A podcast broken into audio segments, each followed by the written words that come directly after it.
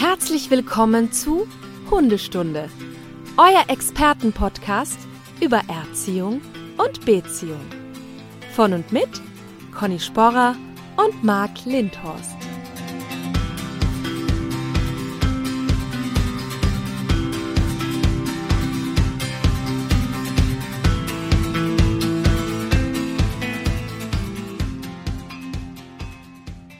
Stundis, ihr, ihr könnt jetzt nicht das sehen, was ich hier schon sehe, dass Frau Sporer hier noch krampfhaft versucht, ihr Mikro zu richten und alles vorzubereiten, denn es ist kurz nach 8 Uhr.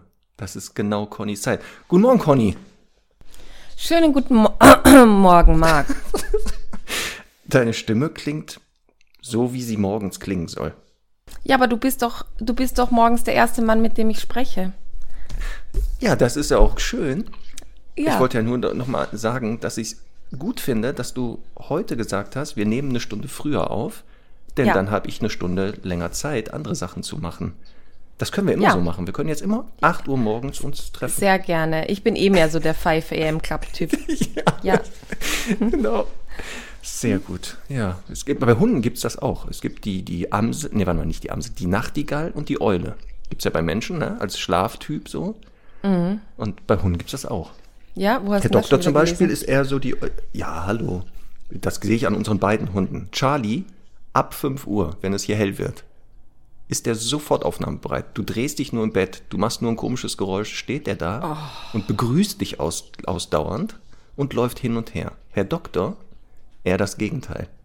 Hm. Also der könnte wirklich, ich glaube, bis 1 Uhr im Bett, im, im, im Bett wollte ich jetzt sagen, im Körbchen bleiben. Ich hatte einmal so einen Hund, übrigens eine Rüde, einer der wenigen Rüden eigentlich. Vielleicht ist es so, so ein Männerding, dass die Rüden eher die Frühaufsteher sind und der Doktor ist da die Ausnahme. Ja, man weiß das nicht. Schauen wir mal. So, Conny, wir haben ja heute ein Thema und wir haben ja ähm, die Stundis gebeten, Fragen Ja. zu stellen. Da kamen ja tonnenweise. Also ich habe da gar nicht mit gerechnet. Ich wusste gar nicht, dass da so viele Fragen zu Wirklich, dem Thema wirklich sind. viele. Ja. Die werden wir natürlich versuchen, alle fleißig abzuarbeiten. Wobei viele sich doppeln, habe ich gesehen. Also da sind einige dabei, die ähnlich sind. Aber Ja. ähm, heute geht's denn worum, Conny? Erzähl nochmal, worum, äh, worum dreht's heute? Heute geht es um das Leben mit kleinen Hunden. Richtig. Mhm. Wir haben das genannt als Oberthema Klein, aber oho. Ach ja, das war ja, stimmt. Klein, aber Das hoch ist der, Titel. Ja. Das ist der Obertitel, genau. Ähm, dazu Frage, ne? ja. Habt ihr im Team kleine Hunde? Also die die Definition Kleinhunde erfüllen? Ja, wir haben ähm, einen Chihuahua und einen Chihuahua Mischling, Pinscher Mischling, würde ich sagen. Äh, Beide die, leben zusammen oder also die leben, unterschiedliche die leben Haushalte? zusammen mit einem weiteren großen Hund neuerdings. Aha. Und ähm, die eine, die durfte ich auch äh, jetzt ähm, letztes Wochenende wieder betreuen. Und ich habe es geliebt. Ich, ich liebe kleine Hunde. Also ich liebe vor allem kleine Hunde mit so mit großer Seele. Klingt ein bisschen pathetisch. Aber ich meine, wenn ein kleiner Hund halt ähm, nicht so eine, so eine kleine Diva ist, sondern halt einfach so, ein- so ein bisschen sich benimmt wie ein großer Hund, du weißt schon, was ich meine. Und ähm, ich glaube, es ist auch besser, dass ich keinen habe, weil ich glaube, ich würde den auch den ganzen Tag am Schoß haben und herumtragen. ja, das war ja auch schon eine Frage. Eine Ja. Frage war ja, ähm, ob wir uns vorstellen könnten, auch einen Kleinhund zu haben oder irgendwie mit einem Kleinhund zu leben. Also bei dir hören wir jetzt raus, vielleicht höre ich daraus. Mhm. Ja. Das ist noch, ist noch nicht ein ganzes Jahr. ähm, ich ehrlich gesagt, nein. Ich könnte mir das nicht vorstellen. Was? Du Nee. hattest einen Mops? Genau, ich hatte ja mal, ich, obwohl ich den nicht mal als, ja. Ja, genau, das eigentlich ist ja- das ist ja mal einen das. Das ist ja das, Aber ich habe den gar nicht so als kleinen Hund empfunden. ja, ja, weil also der wahrscheinlich empfunden. 20 Kilo hatte, ne? Nein, hallo, der hatte 8 Kilo in seiner Spitze, das war normal. Okay. Also 8 Kilo finde Mhm. ich klein. Und ich finde auch, wir sollten einmal definieren, was ist denn klein, weil ich glaube, das ist gar nicht so allgegenwärtig, wie, wie da jetzt denn so die Definitionen sind. Ähm, also klein ist für mich alles unter Knie hoch. Ja, Dann gibt's mittelgroß, das ist Knie hoch und ein bisschen drüber vielleicht. Und dann Ja. groß ist alles so ab Labradorgröße. ja. Das ist Ja, auch so ist auch, glaube ich, so, ja, die Definition würde ich auch so sehen. Ich glaube so, ich glaube Ja. Schulter, also Stockmaß 35 Zentimeter, alles darunter oder bis dahin würde als Kleinhund gelten. Oder man kann das am Gewicht festmachen, wobei ja hier aufpassen, da reden wir vielleicht Mhm. Ja, gleich drüber, Stichwort Qualzuchten. Also, ähm, aber deswegen eigentlich ja per Definition war Onno ein Kleinhund. Vom Verhalten nein, null, null Kleinhund. Aber jetzt so im Nachhinein denke ich, nee, irgendwie, der muss schon eine gewisse Größe haben. Weil genau, ich sehe auch die Gefahr ähnlich, wie Also ich was möchte du ja gerade eh- schon angedeutet ja. hast, dass ich den nicht als Hund, glaube ich, dann wahrnehme. Und den, ich glaube, ich würde den auch verhätscheln und, weiß ich nicht, Hm. vermenschlichen hoch 10. Ich möchte ja sowieso keinen zweiten Hund mehr, aber wenn ein zweiter Hund einziehen müsste, dann würde, würde das ein kleiner sein, weil es auch im, im Alltag so viel einfacher zu handeln ist, zu sagen, keine Ahnung, da kommt jetzt ein freilaufender anderer Hund, dann nehme ich einen hoch und den anderen schirme ich ab zum Beispiel, wenn es jetzt nötig wäre. Ähm, ich finde halt auch so im Handling, zwei größere Hunde oder zwei mittelgroße Hunde sind schon, sind schon anders. Obwohl jetzt Semmel kann ich notfalls auch immer noch unter den Arm packen, muss ich jetzt auch dazu sagen. Aber ähm, das, also das, das finde ich schon irgendwie angenehmer, wenn man so einen hat, der, nicht, der auch nicht nochmal zusätzlich so viel Platz braucht. Aber ich kann ja auch ganz klar sagen, was mein Argument gegen einen kleinen Hund ist. Ähm, die mangelnde Robustheit und im Prinzip die Gefahr, dass halt, wenn jetzt da der Labrador drüber rollt, dann tr- trotzdem irgendwie so gerne auch mal mehr passieren kann. Ähm, einfach, dass, dass es halt auch sehr groß oder verhältnismäßig große Hunde gibt. Das haben wir ja bei Hunden einfach dieses Phänomen und bei anderen Arten nicht. Und das, das ist tatsächlich das, wo ich echt ein bisschen ähm, struggle mit einem kleinen Hund. Also das müsste schon ein kleiner sein, der halt, ähm, der wirklich robust gebaut ist. Also kein zu langer Rücken. Das heißt, so Dackel, obwohl ich die ja an sich ganz cool finde, wird schon mal ausfallen. Ähm, und alles, es muss ein bisschen stämmiger sein. Ja, genau, das wäre auch so ein Argument dagegen. Diese genau mangelnde Robustheit zu zartgliedrig. Hund, weiß ich nicht genau, läuft irgendwo gegen, ist schon, weiß ich nicht, äh, Rippenbruch oder andere Hunde genau spielen. Das wäre auch sowas. Deswegen, genau, wenn Kleinhund, so Miniaturbullterrier, da bin ich ja echt verliebt drinne. Warum? Das wäre noch für mich Frag. Ja, ich weiß nicht, vom, vom Typ her. Ich habe so viele kennengelernt, die sind so quirlig, total freundlich gewesen, aber so aufgedreht auch dabei. Fand ich total super. Und vom Äußeren. Na gut, die Kopfform ist, da muss man jetzt natürlich wieder aufpassen. Wie aufpassen? Da gibt es gar keine zwei fraglich. Meinungen. Ich meine, also es gibt wohl keine einzige Hunderasse, die noch weniger Mimik hat als ein, als ein Bullterrier. Ernsthaft Ja, jetzt. ich Die haben weiß. keine Augen, die haben Ja, zwei ich hab ja auch gesagt. Ja. Aber ich gebe dir recht. Also all, Deswegen. all jene, die ich kennengelernt habe, ähm, die, die fand ich auch sehr cool. Aber ähm, also ist einfach überhaupt keine Option. Ist einfach moralisch ethisch nicht vertretbar, leider. Ähm, aber was, was cool dran ist, die, die sind ja auch nicht im, in, in, in, auf der Liste, ne? Also in Österreich stehen halt Bullterrier ja auf der Liste, aber Miniatur-Bullterrier nicht.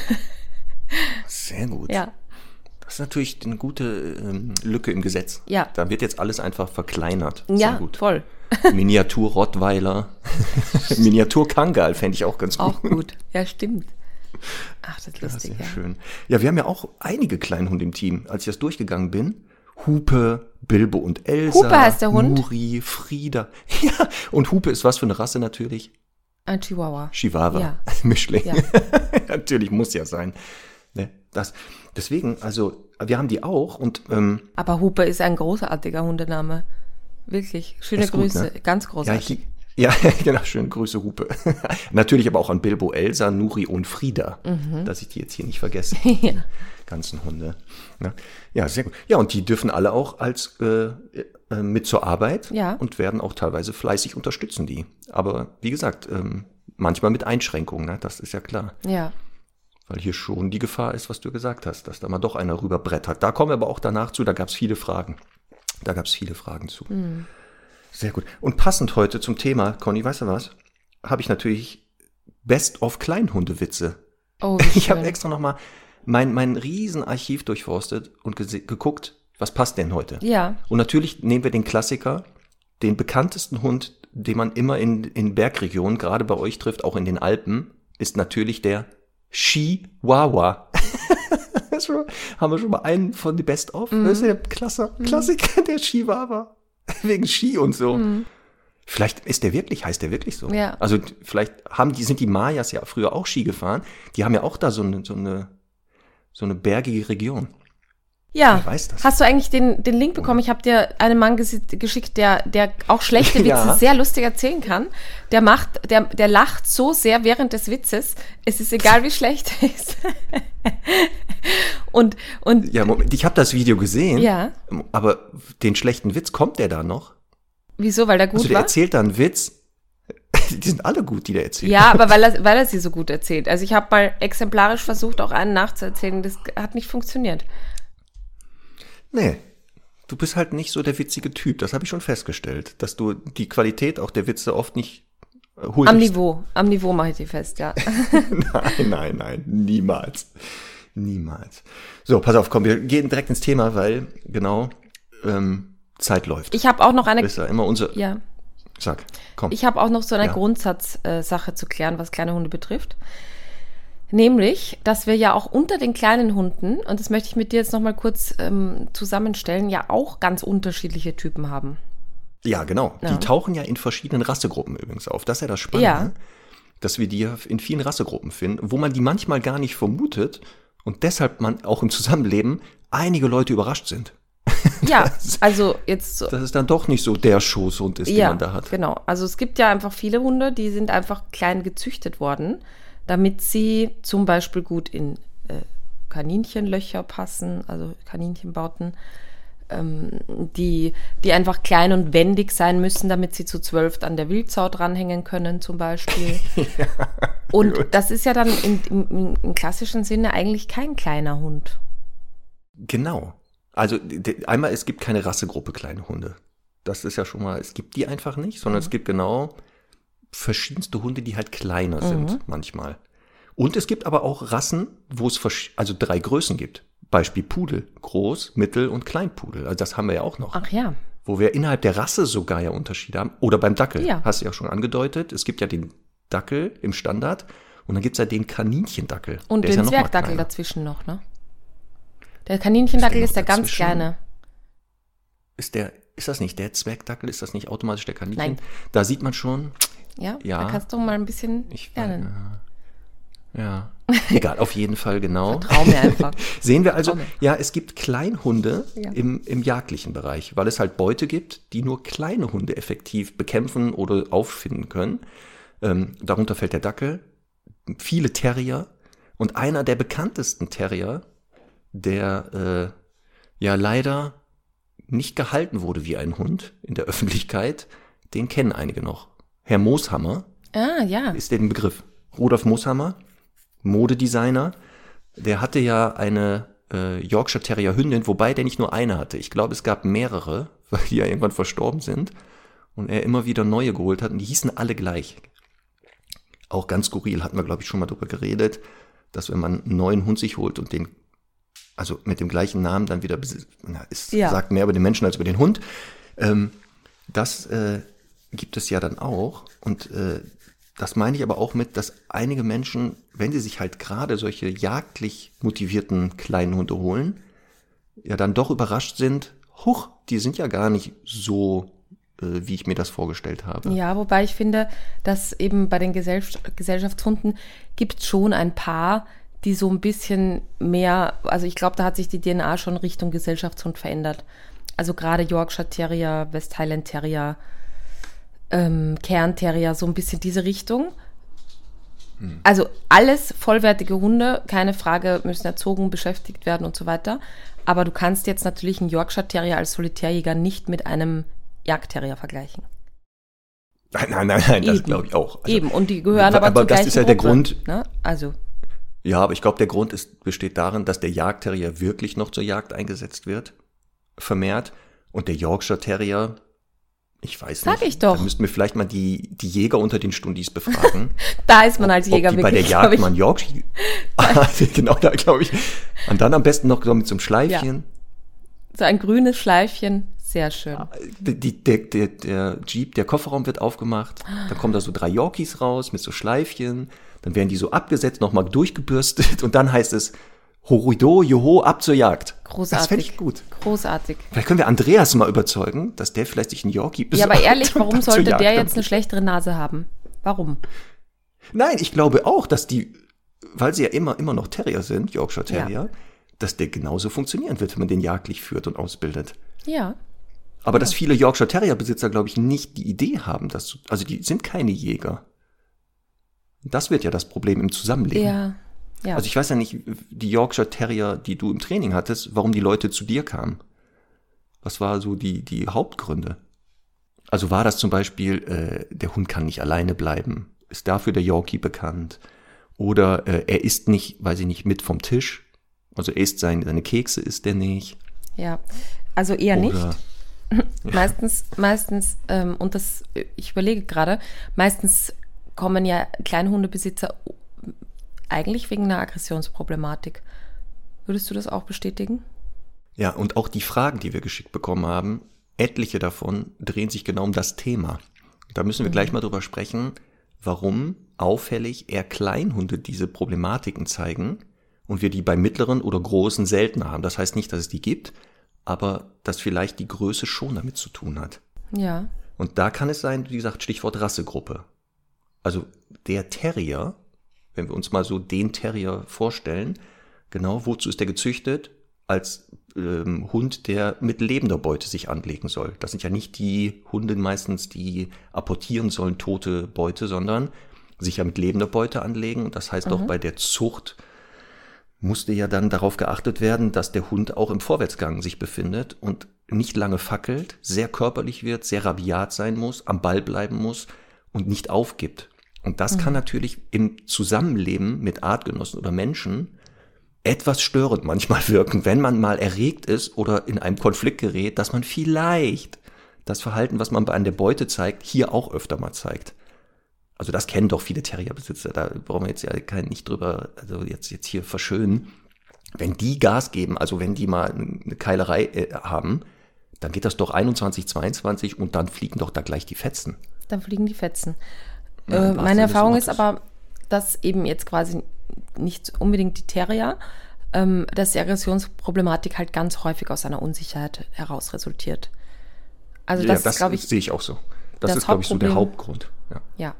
Das Hauptproblem, ähm, dass kleine Hunde einfach wirklich, einfach, das haben wir eh schon oft gesagt, aber einfach wirklich teilweise viermal so klein sind wie die Hunde, denen sie begegnen. Und dann aber eben oft äh, Begegnungen entstehen, die eben unangenehm sind, weil halt ein großer Hund sehr schnell auf die zuläuft. Und dann bleibt halt nur noch Angriff als Verteidigung in deren Welt.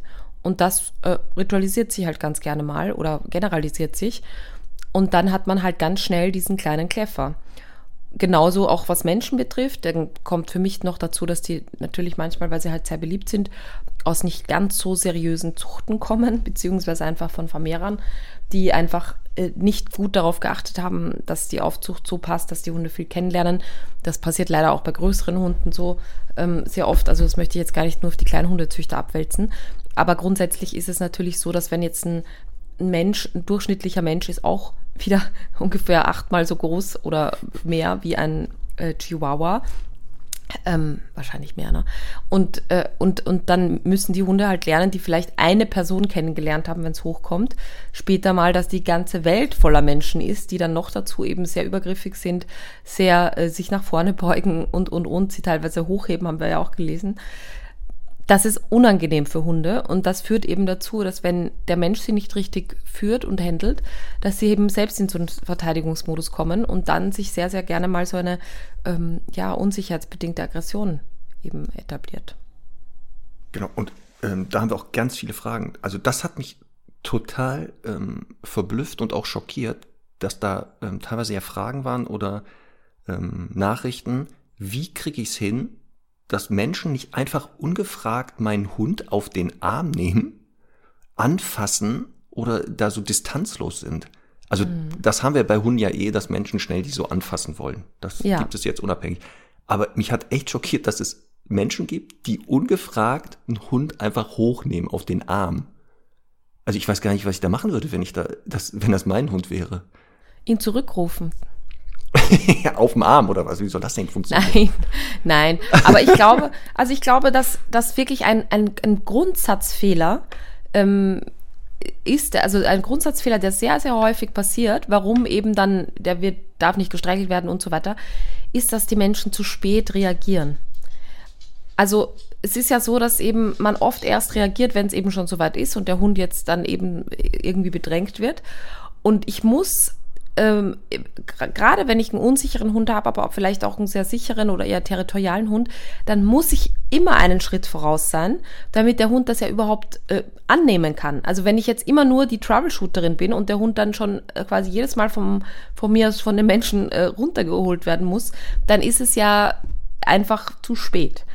Und, und deswegen bin ich immer dafür, dass man in Österreich sagt man so ein bisschen Haftelmacher ist. Keine Ahnung, woher das kommt. Haftelmacher? Haftelmacher, ja. ja ähm, also pingelig ist mit, okay, mir kommt jetzt jemand entgegen, der potenziell schon irgendwie meinen Hund da äh, bedrängen könnte. Dann, dann muss ich ja wissen, okay, dann behalte ich den Hund bei mir, dann rufe ich ihn frühzeitig zurück. All diese Dinge.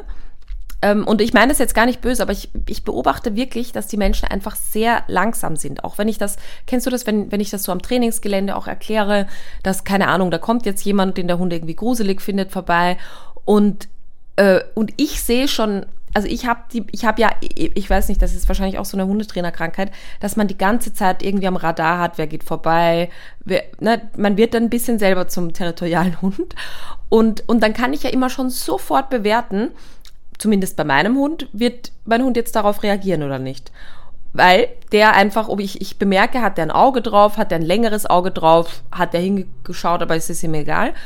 Und wenn ich aber merke, der hat ein Auge drauf, oder das ist eine Person oder ein Hund, der potenziell schon mal irgendwie belästigt worden ist, dann führe ich automatisch meinen Hund zum Beispiel hinter mich, um eben da so ein bisschen Puffer zu sein. Und ich merke, wie, wie, wie, wie langsam oft die Menschen sind. Das ist jetzt gar kein Vorwurf, aber es ist ein Aufruf, einfach da immer ein bisschen proaktiver zu sein. Weil das ist eben genau der Punkt. Oder eben zu sagen, jetzt sitze ich im Café, da kommt jemand auf mich zu, dann nehme ich ja meinen Hund schon automatisch zur Seite, gerade wenn ihm das halt sehr unangenehm ist, dann nehme ich ihn automatisch schon eben neben mich, hinter mich, damit ich schon dem Gegenüber einfach suggeriere, da, da wird jetzt kein Kontakt stattfinden. Und das ist ja auch das, warum ich immer sage, mir passiert das sehr selten, dass jetzt Hunde im Freilauf irgendwie ungefragt so auf mich zukommen, weil ich schon, oder auch Menschen von mir aus, ganz frühzeitig eben suggeriere, hier ist kein Kontakt erwünscht. Ja, und das wäre auch mein Tipp. Ähm, da sind wir bei deinem Lieblingsthema, der perfekte Rückruf. Ja. Dass wirklich mit, dem, mit einem sehr guten Hier oder wie auch immer man das nennt, man ja genau schon viele Situationen vorher gar nicht entstehen lassen kann. Und das deswegen genau die, die Frage, was mache ich dann, wenn jemand ungefragt meinen Hund auf den Arm nimmt, ist, dann hat man entweder noch keinen perfekten Rückruf etabliert, dann würde ich den Hund mal an der Leine lassen lieber, damit eben das nicht passieren kann. Genau. Oder halt man hat, war etwas unaufmerksam oder hat die Situation nicht richtig eingeschätzt. Sollte es doch dazu gekommen sein, dass jemand ungefragt meinen Hund hochnimmt, dann würde ich das vielleicht über ein Hilfsmittel lösen. Ich würde dem Hund irgendwie so ein so einen Mantel anziehen, der ganz viele Stacheln hat. Also dass der wie so ein Stachelschwein ist, dass man den oh, gar nicht mehr gut. hochnehmen kann. Aber weißt du was? Für Kleinhunde, für Kleinhundehalter, so aus ähm, so ein Mantel und einfach so Stecknadeln durchstecken. Also das müssen jetzt gar nicht so sichtbar genau. Das ist toll. Nee, nee, das muss schon sichtbar sein. Also die Leute sollen, wenn sie da hingreifen, sehen. Ja, oh, wenn man es näher Also wenn ich den jetzt hochnehme, muss ich bereit sein, dass ich gestochen werde. Ja, und am besten dann auf die Stacheln so eine äh, halluzinogen Drogen. Also dass die Leute danach auch für einige Stunden noch dran denken, den Hund nicht auf den Arm nehmen. Also, ja. ne? das ist jetzt so, könnte man so reden. Also das ist mir wirklich neu gewesen, dass das, dass das echt eine Problematik ist. Das find, fand ich sehr interessant zu lesen. Ja, aber auch diese, das ist echt so diese Respektlosigkeit dem Tier gegenüber. Ja, Wahnsinn. Und das ist auch so, ne? Also beim Rottweiler, ich werde, also glaube ich, dass die Leute nicht auf die Idee kommen zu sagen, ich nehme den mal auf den Arm. Also wir haben es ja. doch schon dann auch hier mit Rassismus wieder zu tun, was Hunde betrifft, weil man denkt so, ja, der ist ja so klein, der kann ja nichts, also da kann ja nichts passieren. Mhm. Ja. Da haben wir auch die Frage, ähm, bei vielen Kleinhundebesitzern jetzt bekommen, ist es in Ordnung, einen kleinen Hund auch mal auf den Arm zu nehmen? Als, als Halterin quasi. Genau, als, also als deinen eigenen Hund. Ist das in Ja. Ordnung, den auf den Arm zu nehmen? Ja. Tja, tja, ist, wie ist die Antwort, Conny? Ja oder nein? Grundsätzlich ja, aber die Frage ist dann auch wieder ein Wie. Weil ich erlebe halt oft, dass dieses oft den Arm nehmen so ein Ich reiß den mal schnell in Panik hoch ist. Und das ist eben genau das, was ich vorher angesprochen habe. Es ist ja überhaupt nicht schlimm zu sagen, ich nehme jetzt ein- meinen Hund vielleicht einmal, wenn ich nicht ganz sicher bin, wer kommt mir da entgegen oder so, einmal lieber einmal zu viel entspannt hoch, ähm, um eine Situation irgendwie womöglich einfach zu vermeiden als ich reiß den in letzter Sekunde schon fast im Maul des anderen Hundes äh, dann irgendwie in Panik hoch, weil das ist ja für den Hund auch was ganz anderes. Das heißt, ähm, natürlich sollten kleine Hunde, und das ist ganz wichtig, deswegen bin ich jetzt auch nicht so immer so ein Fan von irgendwie Kleinhundegruppen, natürlich sollten kleine Hunde eben auch große Hunde kennenlernen, aber bestmöglich, vor allem im Anfang ihres Lebens, äh, große Hunde die, äh, die gut erzogen sind, die respektvoll sind, die Abstand halten, damit das einfach für sie keine, einfach überhaupt kein Kriterium mehr ist, wie ist die Größe des anderen Hundes. Und das ist halt ein Grundproblem, weil ja sowieso die meisten Hunde schon nicht so gut erzogen sind. Und, ähm, und dann ist es ja auch so, dass ich finde, Erziehung hin oder her, es gibt ja auch Hunde, die einfach so von, von Typ her gut kommunizieren können und schon verstehen, okay, da ist jetzt einfach ein ganz kleiner Hund, da bretter ich jetzt nicht äh, mit der gleichen Geschwindigkeit hin wie vielleicht bei einem gleich großen. Beziehungsweise bin ich halt ein bisschen respektvoller. Auch das gibt es ja bei manchen Hunden, haben die das ein bisschen angeboren. Aber nichtsdestotrotz, wir wissen das ja einfach nicht vorab. Und deswegen äh, finde ich wichtig, ihn hochzunehmen, wenn es brenzlig wird. Auf jeden Fall. Ich würde das auch unterscheiden zwischen, ähm, also in, in entspannten Situationen. Also ist da, kann ich den da hochnehmen? Und wenn der Hund dran gewöhnt ist, an das Hochnehmen, also der kennt das, ähm, und zeigt jetzt auch kein Unwohlsein, also keine Stresssignale, Meideverhalten, Unsicherheiten, wenn ich den hochnehme, von mir aus, nimm den hoch. Ähnliche Frage ist auch, ist es in Ordnung, den auf den Schoß zu nehmen, wenn ich irgendwo sitze? Also, oder ein Hund, der fordert das halt ein, der möchte gerne auf dem Schoß liegen, weil er da entspannt schlafen kann. Und ich weiß das zum Beispiel bei genau bei dem äh, Teamhund Hupe, also dieser Chihuahua-Mischlingshündin, die, die, die, wenn die auf dem Schoß liegt bei dir, dann kringelt die sich ein und da kann die auch tief und fest schlafen. Also warum sollte man das nicht zulassen? Ah, Jetzt würde ich aber aufpassen, wenn der Hund dazu neigt, wenn er auf dem Schoß ist, dieses Privileg zu, missbrauchen, indem er dann von oben Menschen und oder Hunde anknurrt und anbellt, dann würde ich natürlich sagen, nee, dann ist der Schoß tabu. Also das darf nicht passieren, dass er dann aus dieser Sicherheit heraus sagt, so jetzt habe ich hier eine große Schnauze, mir kann ja nichts passieren und dann pöbel ich hier rum. Dann würde ich das nicht tun. Das wäre für mich ein Tabu. Wir haben ja ähm, ganz, ganz häufig Hunde, die dann aus Unsicherheit bellen. Man erkennt das körpersprachlich auch sehr gerne daran, dass das Bellen eher hoch ist, also auch im Verhältnis zum, zur Hundegröße natürlich trotzdem eher ein hohes Bellen. Der Nasenrücken ist eher nach oben gerichtet, also das heißt, dass der bellt hinauf. Und es ist ein sehr hochfrequentes Bellen, also oft hintereinander. Das kennen wir alle. Ne? Ähm, also das, das spricht immer so ein bisschen für Überforderung und Unsicherheit und geht oft damit weg, dass der Hund eben hochgenommen wird, weil er sagt, boah, endlich äh, Safe Space irgendwie. Jetzt habe ich zum Beispiel gerade einen Dackel im Training, der auch aus nicht den besten Verhältnissen kommt und so weiter und sehr unsicher ist, ähm, aber trotzdem weiter oben bellt. Ne? Äh, trotzdem ist jetzt hier eben mein Impuls nicht, dass Frauchen dann sagt, oder dass ich Frauchen sage, ja, jetzt, aber nimm den runter, da jetzt, dann, wenn er oben große Klappe, Klappe hat, dann soll er das selber klären.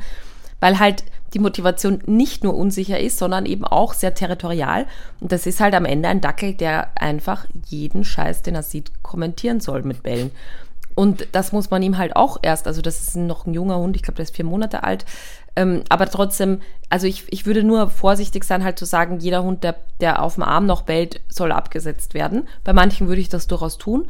Aber ähm, wenn eben so das, die, das Aggressionsverhalten oder das Bellen einfach eine Mischform ist, dann kann es auch sinnvoll sein, ihn trotzdem oben zu halten. Was nur wichtig ist, ist, finde ich, immer zu sagen, dass eben der Hund auch dann eben nicht betüttelt werden soll, der soll nicht gestreichelt werden, nicht vollgequatscht werden und bestenfalls eben auch auf die abgewandte Seite genommen werden. Also wenn jetzt mir ein Hund entgegenkommt, der auf meiner linken Seite vorbeigeht, dann habe hab ich den Hund halt eher rechts und versuche auch wirklich ihm zu suggerieren, dass ich hier einfach ein Schutzschild bin. Ja, die Gefahr ist ja auch, wenn ich einen Hund jetzt hochnehme, ob das in einer entspannten Situation ist oder was du ja geschildert hast, da bin ich ja auch Fan. Also wenn Gefahr äh, im Verzug ist und ich kann den Hund durch das Hochnehmen vor irgendwas Schlimmem schützen, dann würde ich auch einen großen Hund auf den Arm nehmen, wenn ich es könnte. Also das ist unabhängig mhm. von der Größe. Aber ja, man sollte vielleicht gucken, dass es erst gar nicht dazu kommt, dass man den Hund wirklich hochnehmen muss, weil man sieht, hoppala, es geht nicht mehr anders. Ähm, mhm. die Gefahr ist natürlich in beiden Situationen, dass Hunde, wenn man den Hund hochnimmt, das kennst du ja auch, dann mhm. erst recht neugierig werden. Also die folgen dieser Bewegung aufwärts und dann, was ist da oben? Äh, was passiert denn da Spannendes? Und dann gibt es ja einige Hunde, die wollen dann mal gucken und dann ist ja die Gefahr, die springen ja auch an einem dann hoch oder klettern an einem hoch. Mhm. Ähm, deswegen sollte man das tun, muss man manchmal damit rechnen, dass man dann halt auch plötzlich Hunde hat, die gucken wollen, was man da denn hat auf dem Arm. Ja. Und deswegen, wenn man den hochnimmt, muss man gucken, dass die Hunde wirklich dann auch nicht drankommen. Also im Zweifelsfall sehr hoch halten oder wirklich den Hund so abschirmen, dass da nicht aus Versehen ein Beinchen raushängt. Also das hatte ich auch schon mal. Ja. ja und, und womit man auf jeden Fall rechnen muss, ist dann ja. der Kommentar eines überforderten Halters oder einer überforderten Halterin, die sagt, nicht hochnehmen, das macht alles noch schlimmer. Ja, das äh, genau, das hatten wir auch in den Fragen, was wir von diesem Kommentar halten. Ja. Ähm, ob das denn so das alles schlimmer macht. Ähm, ich glaube nicht, dass es das schlimmer macht, weil nochmal, wir sprechen jetzt nicht davon, dass man den Hund einfach spontan hochnimmt, sondern in einer Situation, wo man glaubt, wenn man den jetzt nicht aus Reichweite bringt, passiert ihm was Schlimmes.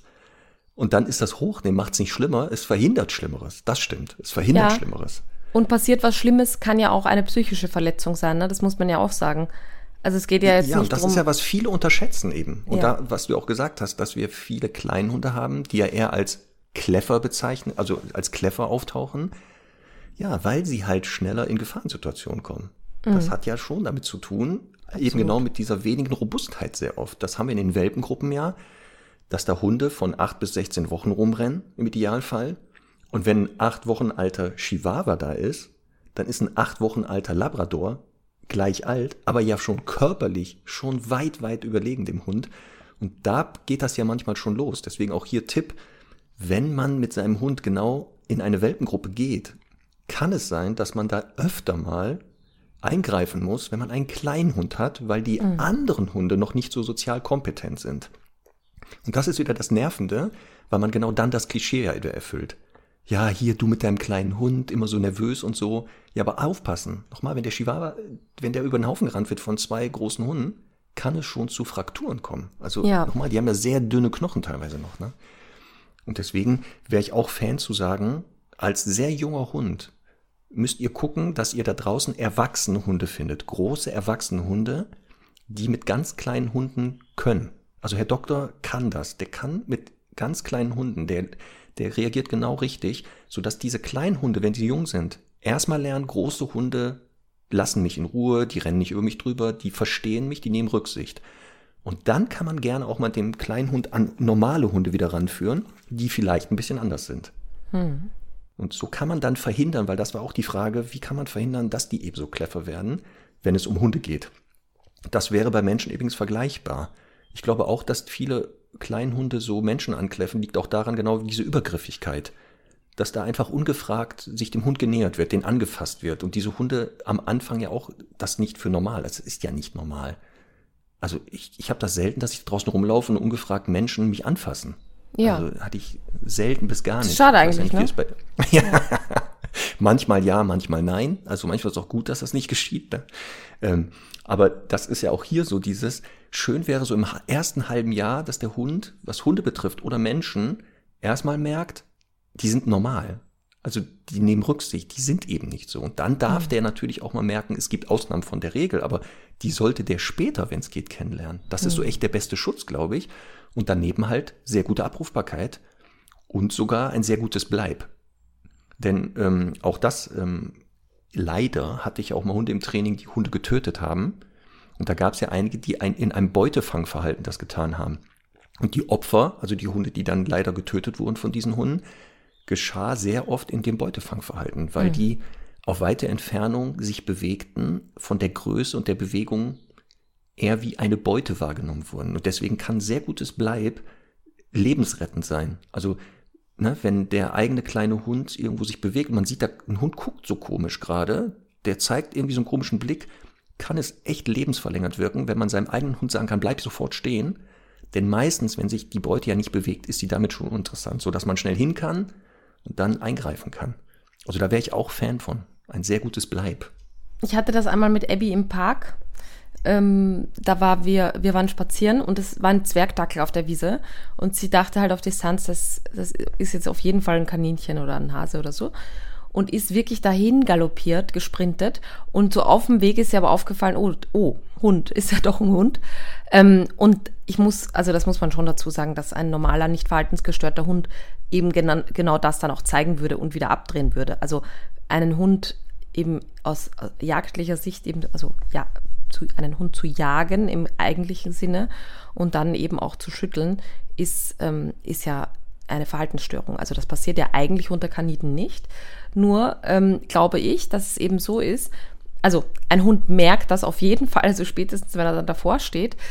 Ähm, ich glaube, das Problem ist eher, dass halt einfach auch so ein bisschen dieses, die Größe, natürlich auch ein bisschen das Wuselige, so ein bisschen dran erinnert, dass das ist wie Beute. Und das macht halt mal, manchmal eher so ein bisschen lustig. Das, ähm, das erinnert dann halt ein bisschen dran.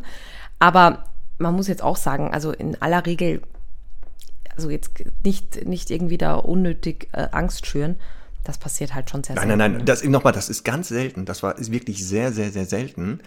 Aber wenn es halt diese Vorfälle gab, dann waren es leider Hunde, und das stimmt, die waren nicht optimal auf Artgenossen sozialisiert. Das war auffällig und waren hochjagdlich passioniert, mhm. also Rasse entweder oder durch Mischung und dann leider, mhm. und das kam noch dazu, diese äh, Kombination dann auch noch falsch beschäftigt. Also sehr unkontrollierte Hetzen, äh, mhm. immer wieder diese, alles was sich bewegt, hinterherrennen lassen. Und das in der Kombination führte bei diesen Hunden leider dazu, dass die dieses Verhalten zeigen, was natürlich, mhm. ja, ich kenne auch viele Hunde, sehen einen kleinen Hund am Horizont, rennen hin und dann auf dem Weg stellen sie fest, ah nee, ist ja ein Artgenosse. Weil sie eben genau dann verstehen, nee, nur weil der sich so komisch bewegt und so ähnlich aussieht, ist es aber trotzdem Hund. Ja? Aber trotzdem, wie gesagt, ähm, gibt es das und deswegen im Zweifelsfall gute Abrufbarkeit, sehr gutes Bleib, kann das Leben verlängern. Mhm. Da passt aber zum Thema Jagen der nächste Best of Kleinhundewitze, Conny. Oh ja. Denn Zwei junge Jagdterrier, die sitzen vor einem Vogelkäfig und beobachten da den Vogel drin. Sagt der eine, das ist gar kein Kanarienvogel, der ist ja grün. Sagt der andere, vielleicht ist er noch nicht reif. Weil der grün ist, ist der gar nicht reif. Ach so. Ja, ist ja wie bei Bananen. Die grünen sind noch nicht essbar. Könnte ja sein, ne? Du Marc, ich habe ja. ja, ich habe ja eigentlich ein paar Fundstückchen vorbereitet, fällt mir gerade ein. Du hast Kunst, ähm, was Kunststückchen? Fundstückchen, Fundstücke. Fundstückchen, achso, Fundstücke. Ja. ja. Also eins, äh, ein, eins, das möchte ich nicht unerwähnt lassen, ist die neueste Studie, die rausgekommen ist. Ne? Du weißt, ich liebe Studien Dieses, Der Charakter, der Rasse, Rasse sagt nichts über den Charakter aus. Über das Verhalten. Rassen sagen über nichts Verhalten. über das Verhalten aus. Und weißt du, was mhm. mein Lieblingssatz ist an der ganzen Studie? Nein. Nein. Warte mal. Ähm, um auf dieses Ergebnis zu kommen, nutzte sowieso ähm, aus Genanalysen von über 2000 reinrassigen und gemischtrassigen Hunden, also auch aus Mischlingen ist es auch sehr sinnvoll dann. Ähm, außerdem sammelte das Team Angaben, außerdem sammelte das Team Angaben von fast 19.000 Hundehaltern zum Wesen und Verhalten ihrer Gefährten. Ja? Und wenn ich jetzt die letzten 19.000 Anfragen, die wir bekommen haben, vergleiche, also und Beschreibungen des Hundes vergleiche mit dem, was dann wirklich los war, hm, ja, das ist ja oben. immer die Schwierigkeit hm. bei diesen Studien. Wo kriegst du die Daten her? Also ja. lässt du die Halter Daten liefern, dann hast du immer subjektive Einschätzungen. Ne? Also da haben wir die Gefahr. Lässt du das von Hundetrainern, Züchtern, also die schon mhm. vielleicht ein bisschen mehr sich mit beschäftigen, hast du immer aber auch Fehlerquellen dabei. Das wird immer die Problematik bei diesen Studien sein. Also die am Menge Ende ist aber ne? natürlich schon mal verblüffend. Ne? Also 19.000, das ist schon mal eine Zahl, wo man sagt, wenn da öfter mal etwas gesagt wird von ja. 19.000 verschiedenen, könnte da nicht vielleicht ein bisschen Wahrheit dahinter sein. Ja, ich, hab, ich hatte ja in, in meiner Studienzeit Statistik und Marktforschung und da habe ich immer gelernt, dass die Menge erstmal nichts darüber aussagt, äh, über die Qualität.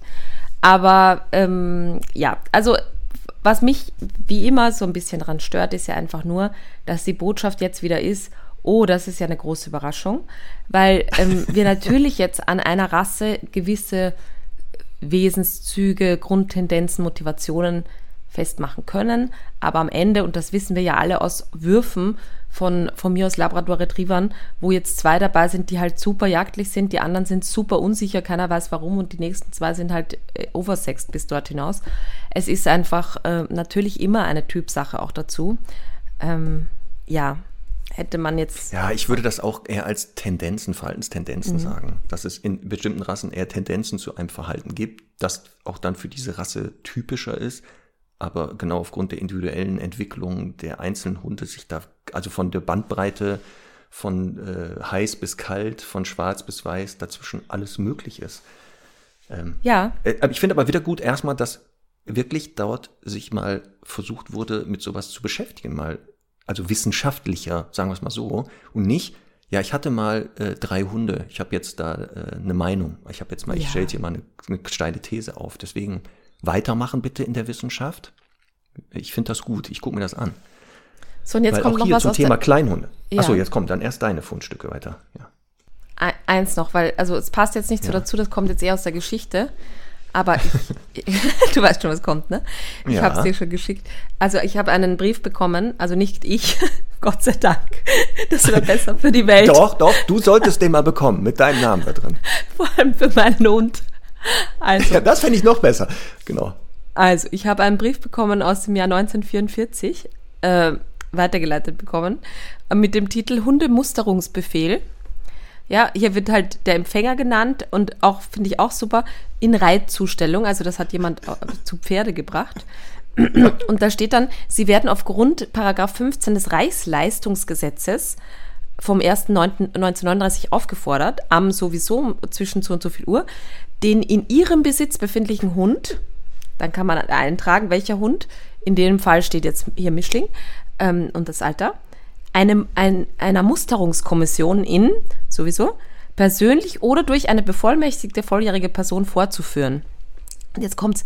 Bei eingetragenen Hund- Rassehunden ist die Ahnentafel mitzubringen. Ist der Hund infolge äh, Krankheit nicht vorführungsfähig, so ist der Hundeersatzstaffel unverzüglich unter Beibringen einer tierärztlichen Bescheinigung Meldung zu erstatten. Hunde, die weniger als 40 cm Schulterhöhe haben oder mehr als acht Jahre alt sind, haben nicht vorgeführt zu werden. Diesbezügliche Angaben, auch wenn der Hund inzwischen eingegangen ist. Sagt man das bei euch auch eingegangen? Nein, also es gibt den Begriff, aber ich, das würde ich jetzt nicht Also, spontan bei Menschen oder Hunden sagen. Ja. Ja, auch wenn der Hund inzwischen verstorben ist, müssten gemeint, meiner Blickpunkte bescheinigt werden. Äh, der Musterungsbefehl ist mit der Bescheinigung noch vor dem Musterungstermin äh, einzusenden. So, äh, Fahrtkosten werden rückerstattet und so weiter. Ähm, aber jetzt pass auf. Dann steht da, also natürlich, wenn man jetzt das nicht befolgt, dann wird man da strafrechtlich verfolgt. Der Hund wird als Heereshund erst dann übernommen und angekauft, wenn er den Anforderungen der Eignungsprüfung entspricht. Also das heißt, da, ich, war dir das bewusst, da gab es eine Phase, wo man Hunde mustern lassen musste und dann einfach an den Krieg verkaufen musste oder einfach ans Militär verkaufen musste. Das gibt's ja, also gab es ja in, in vielen Armeen, dass da Hunde eingesetzt wurden. Ob das jetzt in dieser Ja, aber private Hunde, ich meine, das ist ein... Ja, das ist- ja gut, also wir haben 1944, ne? Ja. Also einige, die noch in der, in der Schule aufgepasst haben, wissen, ein Jahr vor Kriegsende, da war großer Bedarf anscheinend und da war dann, äh, musste man auch nehmen, was da kam oder Offensichtlich, so. weil hier sind auch sein. Mischlinge erlaubt. Also mein Hund wäre da sofort genommen worden, glaube ich. Ja, natürlich. Ich kann mir gut vorstellen, Semmeln in den Graben reinschmeißen und da, Ja. die sorgt dafür Ruhe im, im gegnerischen Graben. Also die, Aber die hallo. feindlichen Soldaten würden Ja. sofort aus den Gräben rausspringen und schreiend weglaufen. das glaube ich Aber schon. hast du gesehen, hast du gesehen, dass ich Semmels verlorenen Bruder gefunden habe, offensichtlich? Hast du Ja, gesehen? eigentlich wo? Wo ist ja, in, jetzt? in Zypern, Genau. das ist halt eine, ein bisschen eine andere Insel, aber die können ja gut schwimmen. Ähm, in Ich Zypern ist ein, ein sogenannter, also das war auch eine neue Erkenntnis für mich, weil Semmel ist ja gar kein Mischling, habe ich gelernt, die ist ein Zypernpudel. Ja, wahrscheinlich. Ja, Natürlich, der, ja. der äh, steht auch so da, Zypernpudel. Pass auf, also hier gibt es einen Hund, Rusty, der ist übergeben worden vom Originalbesitzer, hat eine, wie soll ich sagen, also einfach seine Beschreibung und die Geschichte äh, lässt darauf schließen, dass die verwandt sind. Ja, weil hier steht, wir waren So viel einigermaßen zum Thema erstaunt, normalerweise, Wissenschaftlichkeit, Frau Sporer. da sind Ja. wir ganz objektiv gerade an der Wissenschaft. Das lässt vermuten, Ja. die Geschichte, die Beschreibung. Schau mal, das ist ein äh, Pudel ähnlich aussehender Hund, der lebt auf Zypern. Warum sollte man den jetzt nicht einfach Zypernpudel nennen? Ja, Und da steht, wir waren einigermaßen erstaunt, denn normalerweise sind Zypernpudel liebenswürdige Geschöpfe. Und sicherlich war doch das auch Rusty, bevor er von seinem jämmerlichen Dasein so gefrustet war, dass er sich nur noch mit seinen Zähnen zu wehren wusste. Der Tierschutz hat schon immer auch, also wirklich gut, also wie soll ich sagen, gute Texter, die das, die, also das größte Problem immer noch ein bisschen besser formulieren können. Also er ist extrem futteraggressiv ähm, und ähm, kann bei entsprechender Ansprache aber problemlos gefüttert werden. Und also er ist eigentlich lieb, aber es gibt halt so ein paar Themen. Und was ich auch immer, also nicht immer, sondern hier spannend finde in dem Fall, ist, dass in einem, in einem Tierschutzinserat steht, Rusty hat Grenzen, er muss wirklich sehr konsequent behandelt werden, er sollte nicht aufs Sofa. Oh Mann, oh. Und wenn, dann sollte er unbedingt in Ruhe gelassen werden, wenn er schläft. Ja, Denn dann ist die Mindeste. Gefahr am größten, dass das ist das. Mindeste. Also wenn der Hund schon auf Ja. dem Sofa ist, dann sollte man auch bitte leise sein. Also in, bitte Ja. in ganz äh, Zimmerlautstärke maximal sprechen. Alle Geräte wie, wie Staubsauger, Geschirrspüler nicht anmachen. Und falls man sich dazusetzt, bitte darauf achten, wie der Hund darauf reagiert. Und sollte er das doof finden, ungefragt rückwärts mit so einem Bückling den Raum verlassen, bitte. Das ist ganz wichtig bei Hunden, unabhängig von der Größe. Aber Conny, möchtest du nicht eine Zusammenführung, eine Familienzusammenführung machen? Es gab im deutschen Fernsehen immer dieses, man, man, da irgendwie war jemand weg und ich glaube Kai Pflaume oder so, wer war das? Ich weiß das nicht mehr.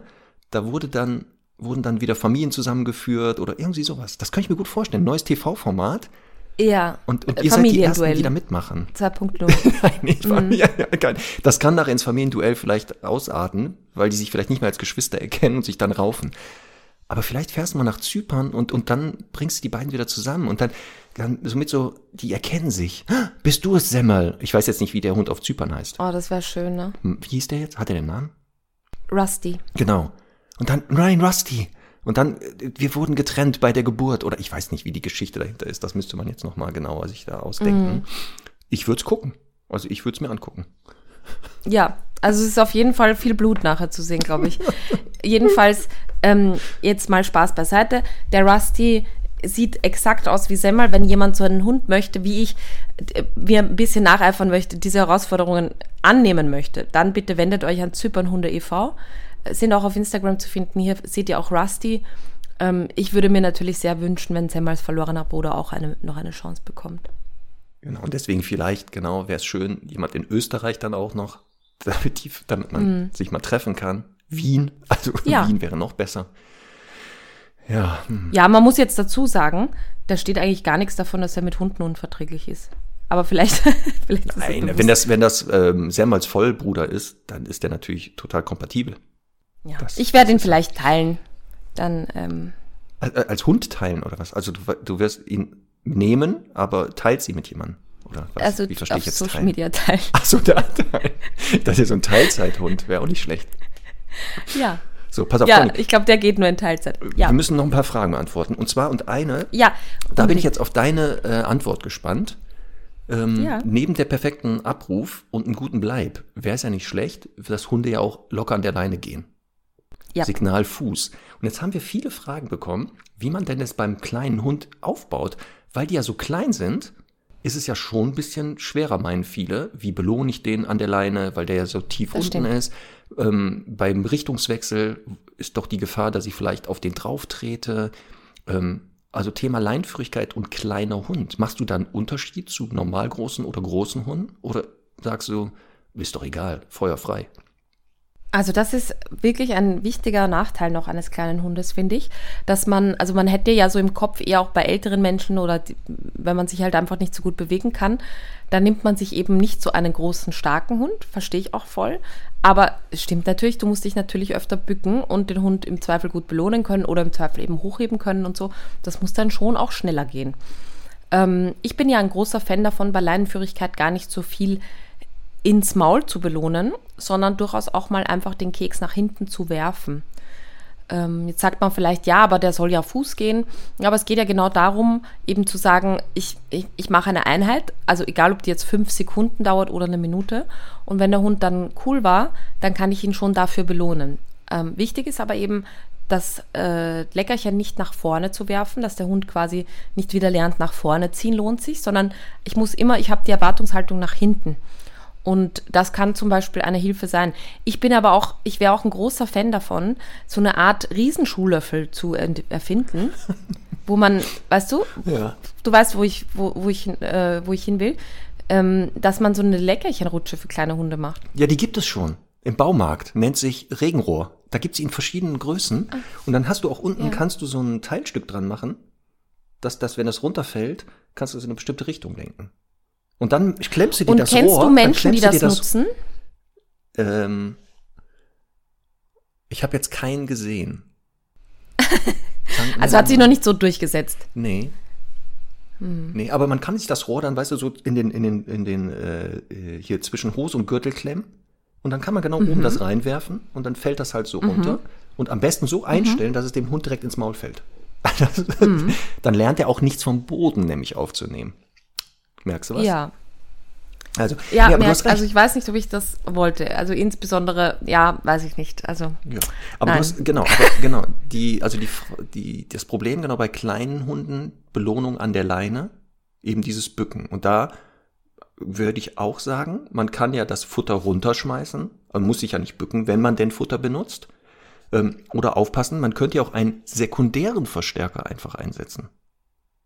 Eben entweder ein Geräusch, oder einen anderen Signal Und da muss ich den Hund nicht mehr belohnen oder was? Nee, weil der sekundäre Verstärker wirkt ja als Belohnung. Per Definition. Da haben wir aber im Klickertraining nicht aufgepasst, Marc. Also es wird doch ja, es gibt ja jetzt nie den Zeitpunkt, wo ich jetzt äh, klickere und sage, äh, der Hund braucht keine Belohnung mehr. Das ist ja nur das Versprechen auf eine Belohnung. Also ja. ich kann es mir natürlich ein bisschen Zeit verzögert, ne? Oder? Oder? Ja. Sag, wenn es anders ist. Nein, hallo. wir gehen jetzt nicht mehr in dieses Thema in die Tiefe. Du, ich weiß, was du willst. Du willst mich wieder da in so Fallen locken, dass ich da über Thema Klickern und sowas sage. Das mache ich nicht. Ich bin nicht verrückt. Nein, aber es ist, also ein Klicker ist ja auch nur ein sekundärer Verstärker. Ja, aber also ich meine ja nur, natürlich man kann, kann man, kann man einen sekundären Verstärker sagen, als prima, Belohnungsversprechung prima. einsetzen und dann später ja, sich auf den Boden so. legen und dann den Hund im Liegen Super. füttern. dann, genau. Das geht genau. Ja dann auch. Super, dann können wir den vorderen Teil jetzt rausschneiden. Perfekt. Genau. Sehr gut. Also ja, das könnte man, also das wäre so die Möglichkeit zu sagen, Thema Belohnung, also nochmal wiederholen, sekundären Verstärker, was auch immer, oder wenn man jetzt Futter oder was auch immer, einfach runterschmeißen. Man muss sich ja nicht bücken. Mhm. Die Gefahr ist natürlich, ja. dass der Hund vielleicht hochspringt, wenn man mit der Futterbelohnung rauskommt. Das ja, kann eine Gefahr sein. Das ist ein ganz großes Problem bei kleinen Hunden, finde ich. Richtig, da ähm, kamen auch viele das, Fragen, also, wie man das Anspringen abgewöhnt. Ja, das ist aber, das ist aber immer nur menschengemacht. Aber natürlich hat halt ein kleiner Hund gelernt, wenn ich jetzt dem der Hand oder eben dem Futterstück irgendwie 30 Zentimeter entgegenkomme, dann kriege ich schneller. Das heißt, es gibt immer einen Mensch dahinter, der eben dann auch gefüttert hat. Und das ist oberste Prämisse bei kleinen Hunden, wirklich zu sagen, wenn ich dem zum Beispiel Sitz beibringe, da befindet sich der Hintern auf dem Boden, während ich ihn füttere. Wenn er nur minimal einfach zwei, zwei, drei Zentimeter den Hintern nach oben bewegt, bleibt der Keks in meiner Hand. Das ist extrem wichtig, das gilt natürlich auch für andere Hunde, aber bei kleinen Hunden ist das halt sehr verlockend, dass man halt sagt, ja, spring mir äh, ans Bein und äh, dann, dann gibt es die Belohnung. Ja. ja. Okay, aber nochmal zum Thema Leinführigkeit. Also haben wir gesagt, okay, Belohnung ja. kann man ja so ähm, verhindern, also dass man sich bücken muss. Aber ansonsten mhm. baust du die denn bei Kleinen anders auf? Also äh, hast du einen anderen Ablauf oder sagst du, bei den Kleinen mache ich keinen Richtungswechsel, sondern weiß ich nicht, gehe ich seitlich oder gehe rückwärts oder äh, ich habe eine andere Leine oder, oder ist es ab dann theoretisch egal die Größe? Also baust du es dann genauso auf oder hast du hier eine spezielle Leinführigkeit für kleine Hunde? Ja, also es ist ja so, ähm, dass ich bei allen Hunden Leinführigkeit immer ein bisschen unterschiedlich aufbaue. Also es gibt jetzt nicht so den einen Weg, zumindest den ersten, die, erst, die äh, ersten Ansätze, mache ich immer so ein bisschen, wie es mir gerade in den Sinn steht, wie der Hund sich benimmt. Also bei manchen fange ich gar nicht über irgendwas, über irgendein bestimmtes äh, Signal an, sondern einfach über ein Futtersuchspiel, sodass die Leine zum Beispiel nie auf Spannung kommt. Ne? So fängt es ja an, weil der Hund eben zieht, weil ihm toten langweilig ist. Und dann kann es einfach mal Sinn machen, ihm beizubringen, an der Leine ähm, gibt es lustige Sachen, aber keine Leinenspannung. Ähm, beim anderen Hund kann es sein, dass ich eben gleich anfange, den irgendwie anzusprechen.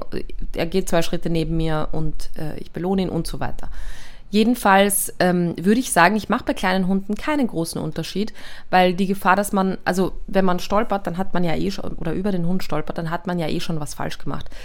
Problematisch ist ein bisschen, dass man ja, also ich gebe ja immer so ein bisschen vor, dass man den Hund nicht zu viel anschaut, sondern das hat ja, Leinführigkeit hat ja, wie der Name schon sagt, viel mit Führung auch zu tun. Und das ist wichtig, dass man halt so vorlebt, ich achte gar nicht so viel auf den Hund, sondern bin eigentlich eher vorgewarnt und der Hund hat, sollte sich an mir orientieren. Mm, und da ist es natürlich schwieriger, weil der Hund ist halt ein bisschen im toten Winkel.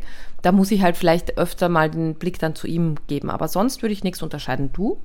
Nee, eben nicht. Ich würde es genau, ob die Größe ist da nicht entscheidend, sondern das, was du jetzt gesagt hast, da muss man schon leider doch vielleicht doch vor einem Richtungswechsel oder so mal gucken, wo befindet sich der Hund, damit man nicht aus Versehen doch ihn verletzt, weil man dann drauf tritt. Weil ich weiß das noch, in meiner Ausbildung damals hatten wir beim Thema Leinführigkeit, hatte Martin wirklich so kleine Hunde besorgt und dann durften wir mal selber gucken, wie man die Leinführigkeit mhm. muss. Es war wirklich mhm. auffällig, dass ich mehr gucken musste. Also ne, mhm. gerade vor Richtungswechseln oder wenn ich jetzt abbiege oder rückwärts gegangen bin, wo ist der Hund? Weil es, es kann echt mhm. passieren, dass der plötzlich da ist, wo du nicht vermutest. Und beim großen Hund tritt er halt nicht drauf. Also das ist ja dann ausgeschlossen. Und das ist der einzige mhm. Unterschied. Plus bei kleinen Hunden ähm, erlaube ich auch, dass die weiteren Abstand haben von ihren Haltern und teilweise aufpassen, mhm. sogar nach vorne dürfen.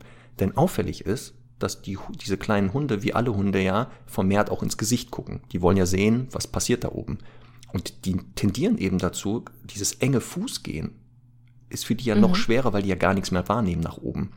Und das, deswegen Tipp an Kleinhundehalter, falls euer Hund dazu neigt, ein bisschen mehr Abstand von euch zu haben an der Leine, kann das oft damit mhm. zu tun haben, weil der einfach sonst euer Gesicht nicht sehen kann. Man kann das ja mal selber machen. Mhm. Eine Kamera, das Handy nehmen, ungefähr auf die Höhe des Hundes mal Selbstauslöser einstellen. Da seht ihr mal, was euer Hund sieht. Meistens nur Beine. Der sieht nur eure Beine und deswegen mhm. könnte das sein. Aber genau, ansonsten würde ich die Leinführigkeit nicht verändern. Also ich wüsste auch nicht, wie, in welcher mhm. Form. Also warum ich bei kleinen Hunden irgendwie was anderes aufbauen müsste. Mhm. Also, sehe ich jetzt. Ja, also ich glaube, das Problem ist, dass die oftmals ein bisschen wendiger sind und vielleicht gerne mal so zwischen die Beine durchschlüpfen und so. Aber grundsätzlich äh, geht es ja da immer darum, ähm, die Dinge einfach sehr ruhig und aufzubauen. Also einfach wirklich, das ist ja das Grundproblem, immer Ungeduld, dass man halt einfach auch mal dem Hund beibringen muss, fünf ruhige kleine Schritte zu machen, die vielleicht mit ein oder zwei Schritten anfangen. Und dann kann ja gar nicht groß irgendwas passieren. Ähm, und dann dehnt man das einfach weiter, weiter aus. Okay. Und dann noch eine Frage, das hatte ich mir aufgeschrieben und leider auch da jetzt nicht äh, so eine umfassende Antwort gefunden. Wie beschäftigt man denn kleine Hunde sinnvoll? Muss man die anders Genauso beschäftigen? wie große. Gibt es hier besondere? Ja, genau. Und das habe ich auch so festgestellt, als ich darüber nachgedacht habe. Mein, auf meinem Notizzettel steht, genauso wie die anderen Hunde. Also auch hier. Mhm. Also ja klar ist es jetzt, wenn man über Hürden springen lässt, Stichwort Agility und Co., glaube ich schon, dass man jetzt die Hürde dann anders einstellen muss. Weil die Größe ja, ja schon verhindert einen Sprung. Aber ich glaube, der Aufbau der Hürde ist doch genauso dann. Also da sehe ich jetzt auch. Also wir haben ja irgendwie auch ein bisschen genau dasselbe Thema wie bei besonders großen Hunden. Bei kleinen Hunden ist halt, was so die ähm, Knochenstruktur betrifft und einfach den ganzen Bewegungsapparat, dass natürlich alles irgendwie sehr klein ist und deswegen gerne auch mal eine Kniescheibe rausspringt. Das ist ja so der Klassiker bei kleinen Hunderassen, weil halt alles, also diese, die Kniescheibe in der Gleitrinne, das ist halt alles sehr kleinteilig und kann dann eben, je kleiner der Hund, desto lieber mal rausspringen oder desto eher mal rausspringen. Deswegen ist natürlich genauso wichtig, dass man auch hier die Muskulatur, Muskulatur fördert. Ich habe mal ähm, bei meinen Physiotherapistinnen äh, einmal gehört, so den, äh, so die, diese Faustregel, dass man zum Beispiel auf der Wirbelsäule eines Hundes je nach Größe, ein Glas Wasser abstellen können müsste. Also vielleicht bei manchen kleinen Hunden einfach ein Stammball Schnaps. Aber ähm, nein, de, der Gedanke war halt, dass die Wirbelsäule eben links und rechts so gefestigt sein sollte von Muskulatur, dass das halt ein gerader Rücken ist und nicht da wie so bei so einem Drachen irgendwie so ein, so ein Rückgrat da irgendwie rauskommt. Ähm, und das das, äh, das ist eben genauso wichtig bei kleinen Hunden mit Maß und Ziel. Aber eben, äh, die brauchen genauso einfach einen, einen festen, stabilen gut bemuskelten Bewegungsapparat, um einfach fit zu bleiben. Aber gut, guck mal, da hast das Thema gerade angesprochen hast, Gesundheit. Weil auch hier kamen so Fragen, ähm, stehen mal Qualzuchten, haben wir jetzt am Anfang ja mal mhm. drüber geredet, Stichwort, ab wann Gewicht auch mal zum Thema Qualzucht kommt. Und zum Thema Kleinhunde gibt es leider, eines hast du schon genannt, so typische Probleme, die die eher haben. Die Patellaluxation, also das Rausspringen der Kniescheibe, passiert ja bei kleinen Hunden öfter. Ähm, und hier Kurze Info, Hunde klein, also die weniger als 8 Kilo wiegen, haben schon ein doppelt so hohes Risiko, dass es passiert. Und jetzt aufpassen, unter mhm. 5 Kilo, wenn es noch leichtere Hunde sind. Sogar 2,6-fach. Mhm.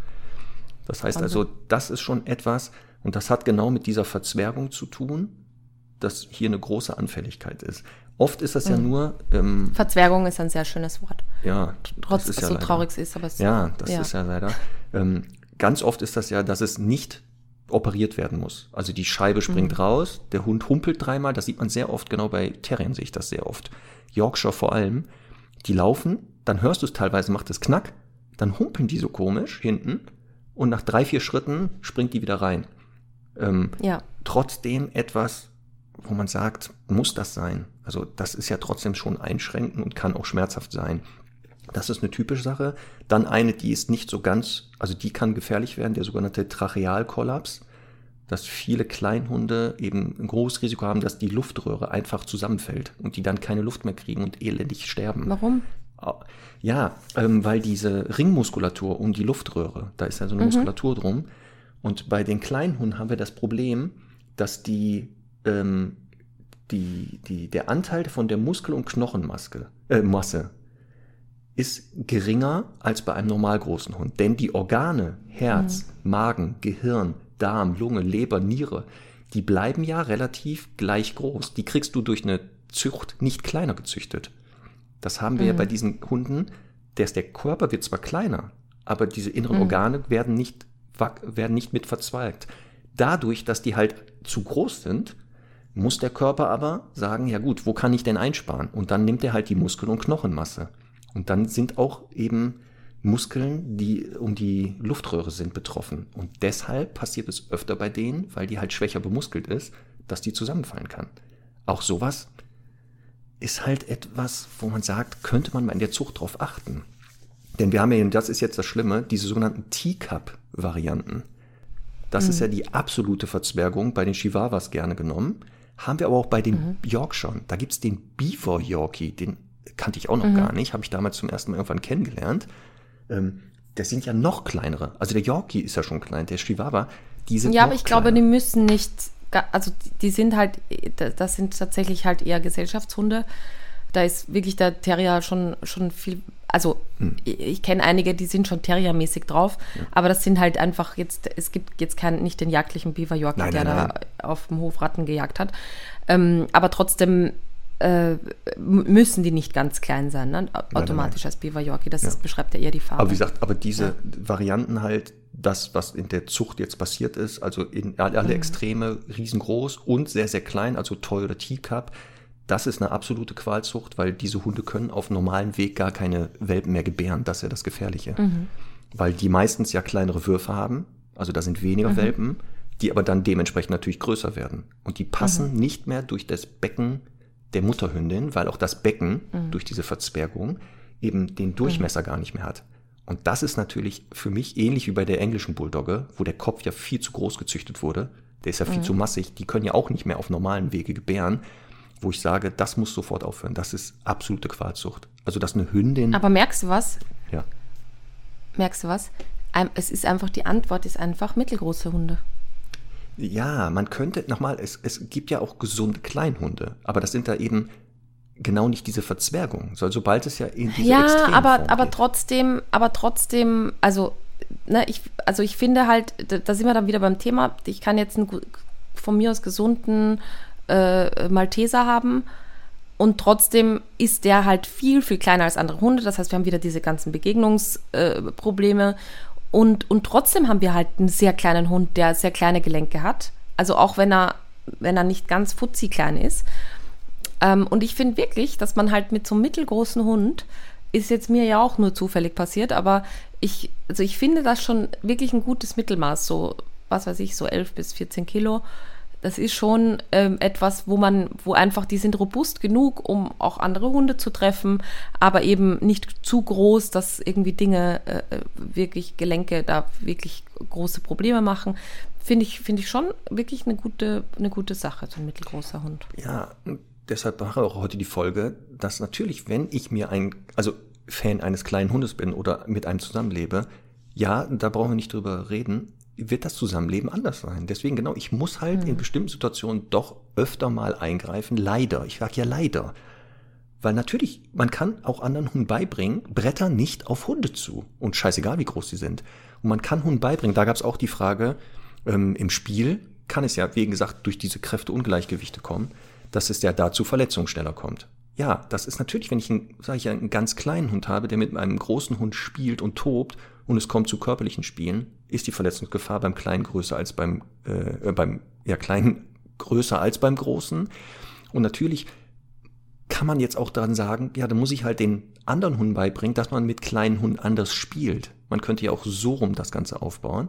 Und deswegen mhm wenn man sich halt für einen kleinen Hund entscheidet, muss man natürlich auch mit diesen Einschränkungen, die man hat, man darauf Rücksicht nehmen und auch manchmal akzeptieren übrigens, die es dann gibt.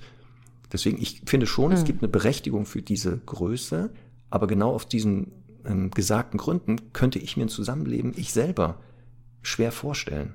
Weil ich genau dieses, das wäre für mich auch selber so einschränkend, dass ich ständig gucken muss, dass da kein Hund drüber rennt und so. Puh, mhm. Das ist ehrlich gesagt für mich momentan nicht so vorstellbar.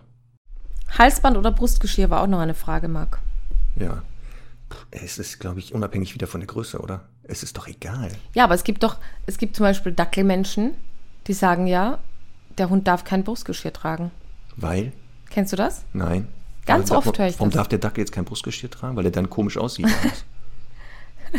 was ist denn die Antwort? Nein.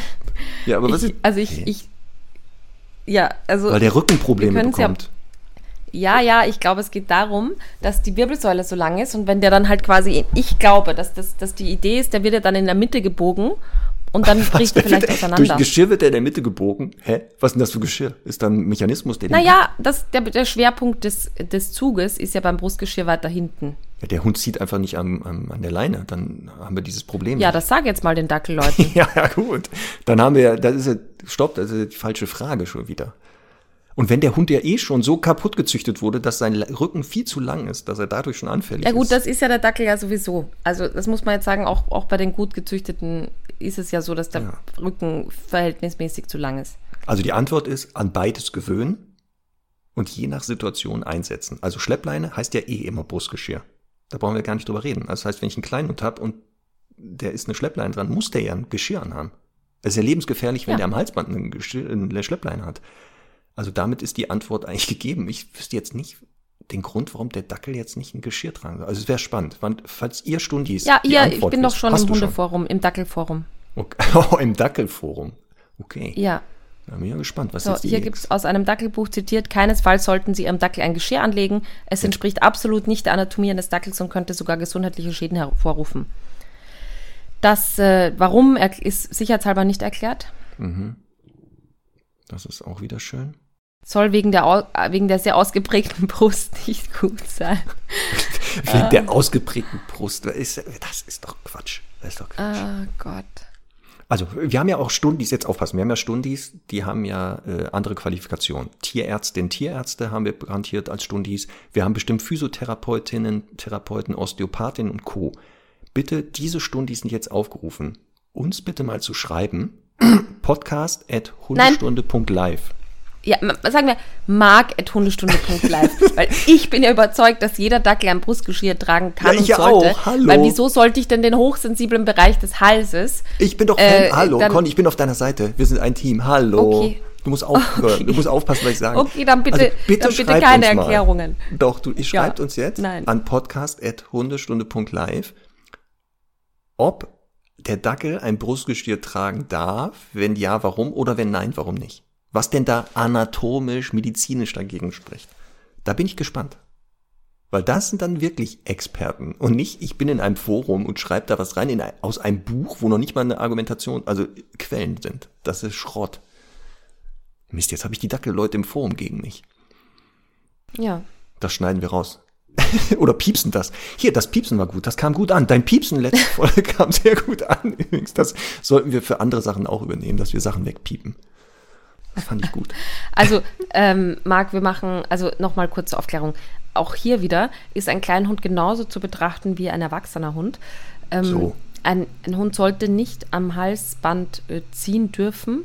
Das ist einfach ein sehr ein hochsensibler Bereich, der äh, eben auch ja eine letztendlich eine erogene Zone ist. Und wenn der Hund da einfach von Anfang an lernt, dran zu ziehen, und es gibt kein, also die wenigsten Hunde sind von ihrer Geburt an leinenführig, dann stumpfen sie in diesem Bereich total ab. Ähm, ich bin jetzt gar nicht so, was alles irgendwie mit irgendwelchen Wirbeln passiert, sondern ich finde es einfach äh, für die Leinenführigkeit auch kontraproduktiv. Und deswegen, um eben dieses, diese Kraft gleichmäßig am Körper zu verteilen, sollte ein gut sitzendes Brustgeschirr verwendet werden. Bei jeder Rasse. Und wenn der Hund dann das Brustgeschirr trägt, dann kann man sagen, okay, da darfst du auch ein bisschen ziehen, vor und zurück und so, du hast einen größeren Radius und parallel baue ich Leinenführigkeit auf. Das gerne auf, an, mit einem Halsband, das so breit ist wie der Nasenspiegel des Hundes, also so breit wie die Nase des Hundes. Und ähm, dann kann ich jedes Mal, wenn ich Leinenführtraining mache, kann ich dieses Halsband einklicken und dem Hund eben äh, beibringen, leinenführig zu laufen. Und wenn ich damit fertig bin, dann kann ich es wieder umklicken. Und irgendwann kann der Hund so toll leinenführig laufen, dass ich gar kein Brustgeschirr mehr brauche. Genau. Also wir sehen, dass oft die Antwort ist auf die Fragen, es gibt da keinen großen Unterschied. Es gibt da eigentlich nicht. Also ob es die Beschäftigung ist, das Training, Lerntheorie ist bei kleinen, mittel, großen Hunden übrigens auch gleich. Auch die Trainingsform damit werden sich nicht groß ändern. Ja, es kann sein manchmal im Handling, dass man doch vielleicht Hilfsmittel einsetzen muss, dass man äh, bestimmte Beschäftigungsformen, die muss man vielleicht anpassen auf diese Größen. Ähm, aber ansonsten genau, in der Erziehung zum Beispiel war auch die Frage, ähm, muss ich da Unterschiede machen in der Erziehung des kleinen Hundes? Nein. Der braucht genauso Regeln, Grenzen, Rituale wie ein normal großer oder großer Hund. Ähm, vielleicht sogar noch dringender, weil ja die Gefahr der Vermenschlichung bei diesen Hunden ja wirklich sehr hoch ist. Eben dieses kleine, ach wie niedlich. Und halt die Gefahr auch ist, dass der vielleicht manchmal nicht so ganz erzogen ist, weil man sagt, ja, und wenn der zieht, den kann ich ja so halten oder ich kann den ja auf den Arm Das nehmen. stimmt. Und deswegen haben Oder in wir eine hier. Tasche packen. Ja, das haben wir auch. Ach so, guck mal, da kommen wir zu unseren Top 3 der unnötigsten Oh. Gadgets für Kleinhundebesitzer. Die müssen heute noch Ja. kommen. Weil das muss natürlich sein. Die Betonung liegt hier auf Top 3 der unnützen Ausrüstungsgegenstände, Gadgets für Kleinhundebesitzer. So, wir fahren jetzt erstmal den Trailer ab. Top 3, ab geht's! Conny und Max Top 3. So, Top 3 der unnützesten Gadgets für Kleinhundebesitzer. Auf Platz 3 die Handtasche, der Rucksack beziehungsweise der Kinderwagen. Kennst du das? Ich habe das letztens wieder gesehen. Da show, hat jemand so ein, so ein Buggy vor sich hergeschoben. Ich guck da rein, da gucken mich so drei äh, Zwergspitze an. Und ich wollte erst sagen, äh, ihre Kinder sind aber sehr stark behaart. Was ist denn da passiert? Das, nee, da saßen da drei Zwergspitze in einem Buggy. Und aufpassen, diese Wagen werden sogar extra als solche verkauft. Das ist nicht ein für Kinder umfunktionierter, die werden als solche verkauft. Und nochmal, So kleine liebe Hunde. KleinhundehalterInnen mit Buggies und äh, Taschen und so weiter, das können durchaus sinnvolle Gadgets sein. Ja, wenn ihr, wenn, also zum Beispiel, eine, eine Tasche kann für einen Hund, der sehr unsicher ist, ein guter Rückzug sein. Ich wünschte manchmal, wie du die Augen verdrehst schon, ich wünschte manchmal, dass äh, es auch eine Tasche für große, so wie bei Mary Poppins, weißt du, so ein bisschen so eine Tasche, wo man halt schnell den großen Hund auch reinpacken kann, der passt auf jeden Fall rein. Ja, sehr gut. Ähm, gibt's halt irgendwie schwierig, also ist halt immer ein bisschen mühsamer mit einer Box. Und genauso kann ein Buggy ja auch für einen Hund, der ein bisschen älter ist und man macht mal einen längeren Spaziergang, ja auch eine, eine Alternative sein. Genau, und deswegen nochmal. wir sprechen jetzt nicht davon, der Hund ist krank, der Hund ist alt, der ist verletzt oder halt ein Schisser. Wir, da, Mhm. diese Hunde will ich von diesem unnützen Gadget ausnehmen. Es sind Ja. gesunde Hunde, die in diese Geräte gestopft werden aus verschiedensten Motivationen. Vielleicht irgendwann mal, wenn ich einen guten Tag habe, frage ich mal die Leute, warum sie den Hund im Buggy fahren. Mal sehen. Äh, pass auf, kannst du dich noch erinnern, es gab in meiner Jugend so einen Trend, also und ich glaube, das kommt, also das ist ja jetzt gerade wieder so, da hat man so Bauchtaschen so quer über, die, über, den, über den Körper Ja, getragen, ja, so ja. Cross-Body-Bag Ja. mäßig. Ne? Und das hat sich jetzt auch durchgesetzt, so eine Bauchtragetasche, das ist mein Platz zwei übrigens, ähm, so eine Bauchtragetasche für, für Hunde, also wie so ein Kängurubeutel eigentlich. Das habe ich ja. noch nie gesehen. Und weißt du, wie die, weißt du, wie die, weißt du, wie die heißt? Als Nein. Titel gibt's Lazy Legs. Bitte, Conny, poste das in deiner Story. Ich habe, also Taschen, Handtaschen, Rucksack und alles habe ich schon gesehen.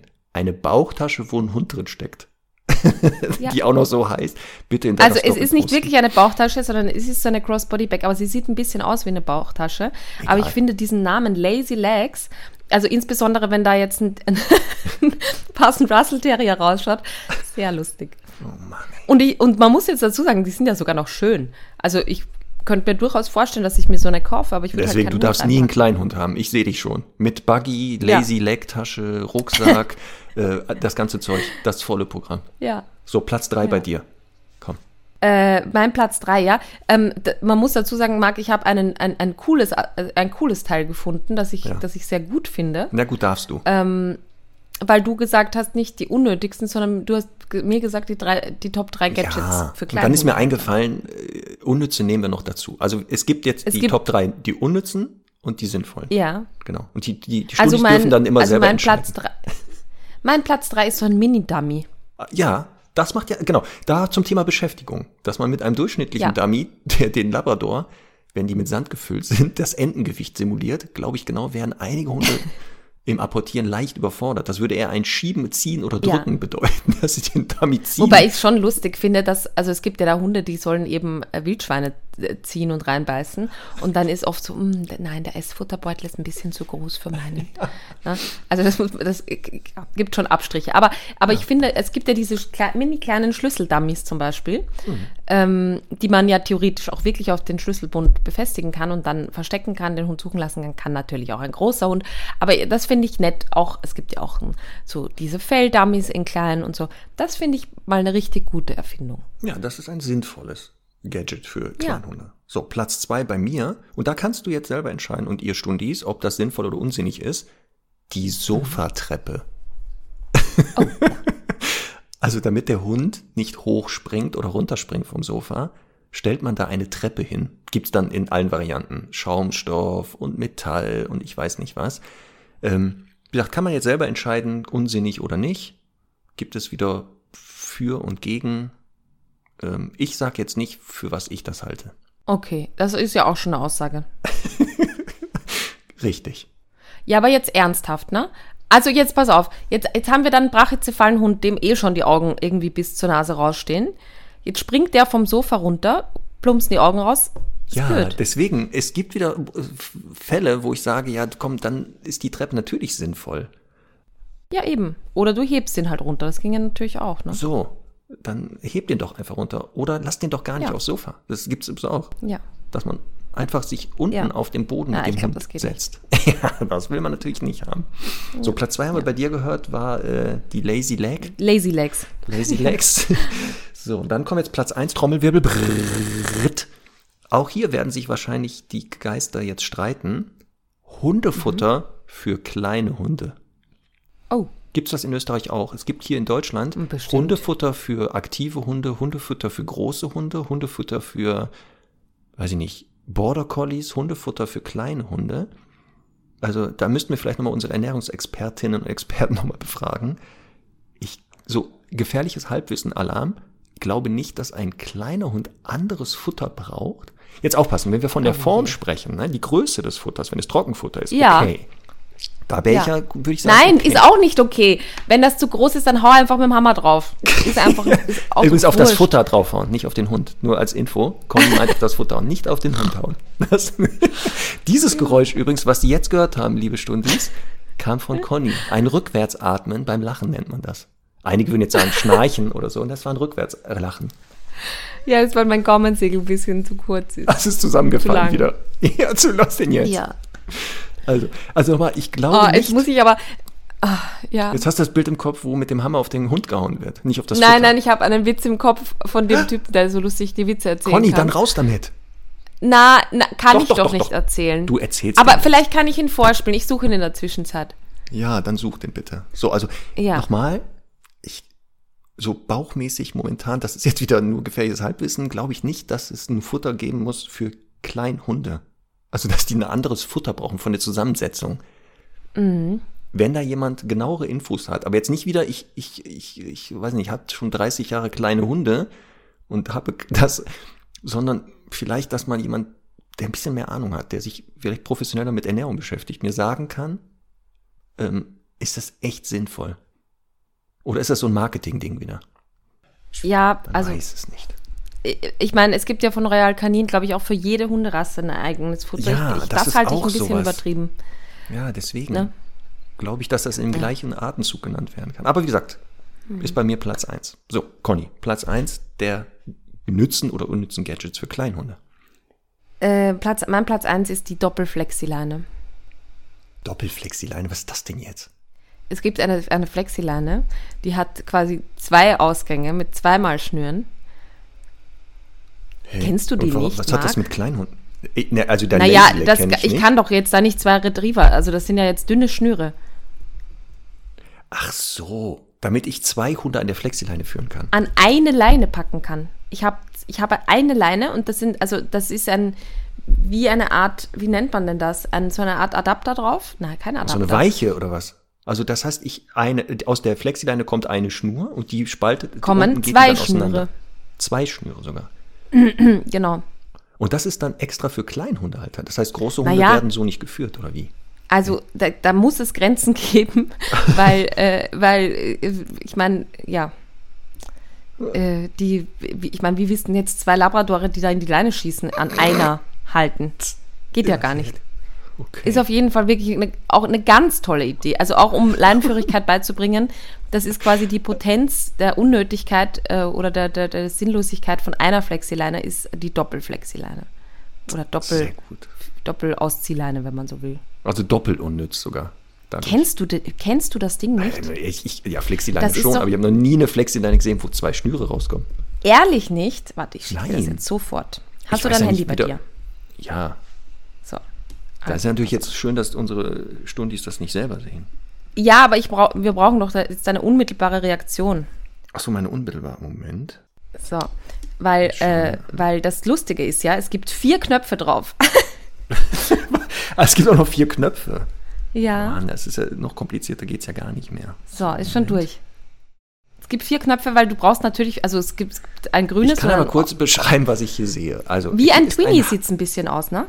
Es ist ein Handgriff, das ist schon mal spannend. So, und dann, normal ist ja die Flexileine der Handgriff und dann ist ja dieser Ja. Kasten und dann kommt da die Ja. Schnur raus. Hier ist der Handgriff, dann kommt getrennt davon so ein rundes Ding, wo die Schnüre, glaube ich, Mhm. drin sind.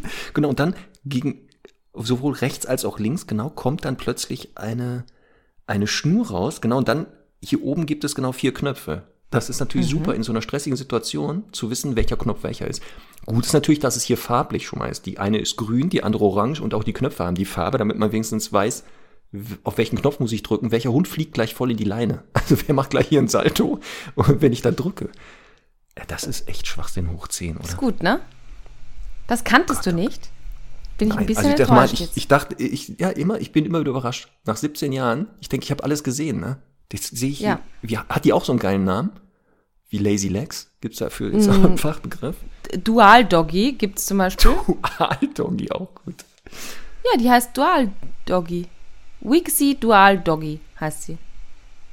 Aber es gibt verschiedene Anbieter, sehe ich da gerade. Wixi Ja. Dual Doggy. Ja, Ja, du weißt schon, was da für Bilder entstehen gerade, ne? Wixi Doggy, Dual Doggy. Ja.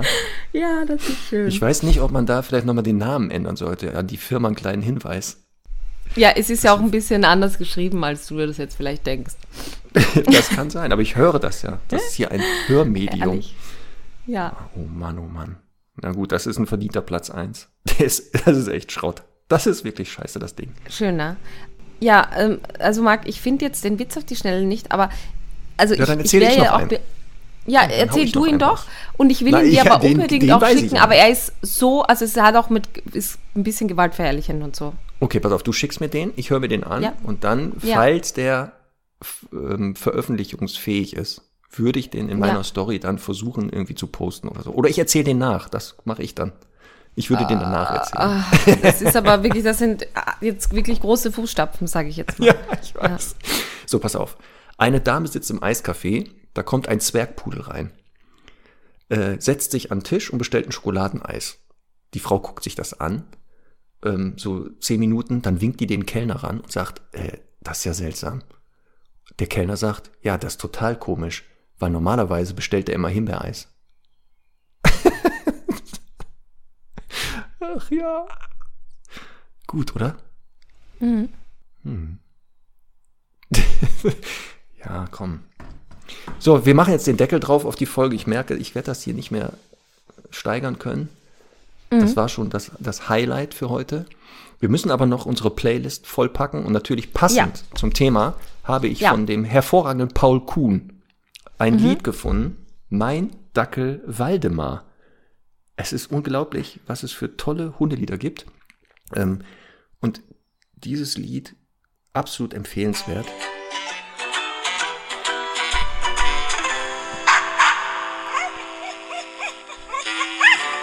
Pass auf, geht gleich los.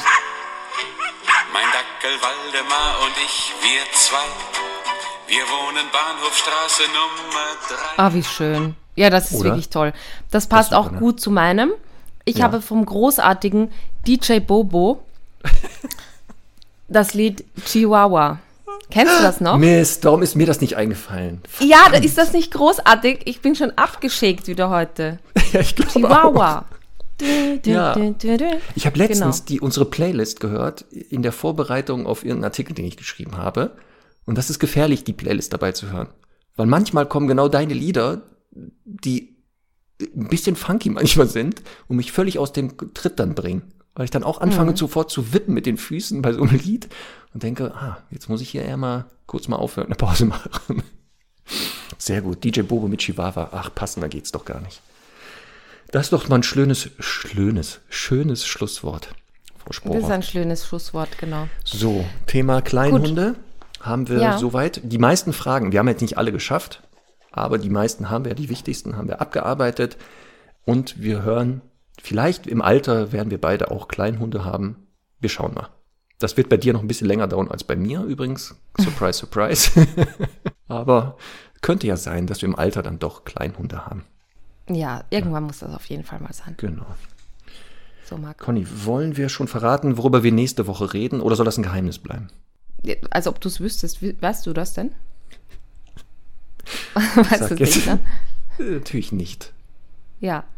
Ja, dann, dann äh, lassen wir es ein, als äh, ein Geheimnis bleiben und Genau. besprechen uns dann noch dazu. Genau. Das heißt, Ja. ihr dürft bis nächste Woche raten, worüber wir dann sprechen, also in zwei Wochen. Weil jetzt Genau. ist ja Freitag, ihr hört das ja jetzt am Freitag. Und dann nächsten Freitag werdet ihr überrascht sein, worum es dann geht. Aber ist auch wieder super. Wird ein super Thema, das weiß ich jetzt schon. Auf jeden Fall. So. In diesem Sinne, Marc, Ja, hab noch ein schönes Wochenende. du auch und äh, erfolgreiches Schaffen. Danke. Nächste Woche auch wieder 8 Uhr, Conny? Na, äh, puh, ich komme da gerade aus dem Urlaub. Schon wieder? Ja. Okay. Ähm, aber ja, also wenn ich, da bin ich ja gut aufgeladen dann. Hm. Wir besprechen das noch. Ich wollte gerade sagen. So, dann, liebe Stundis, auch euch noch äh, viel Spaß heute. Tschüss.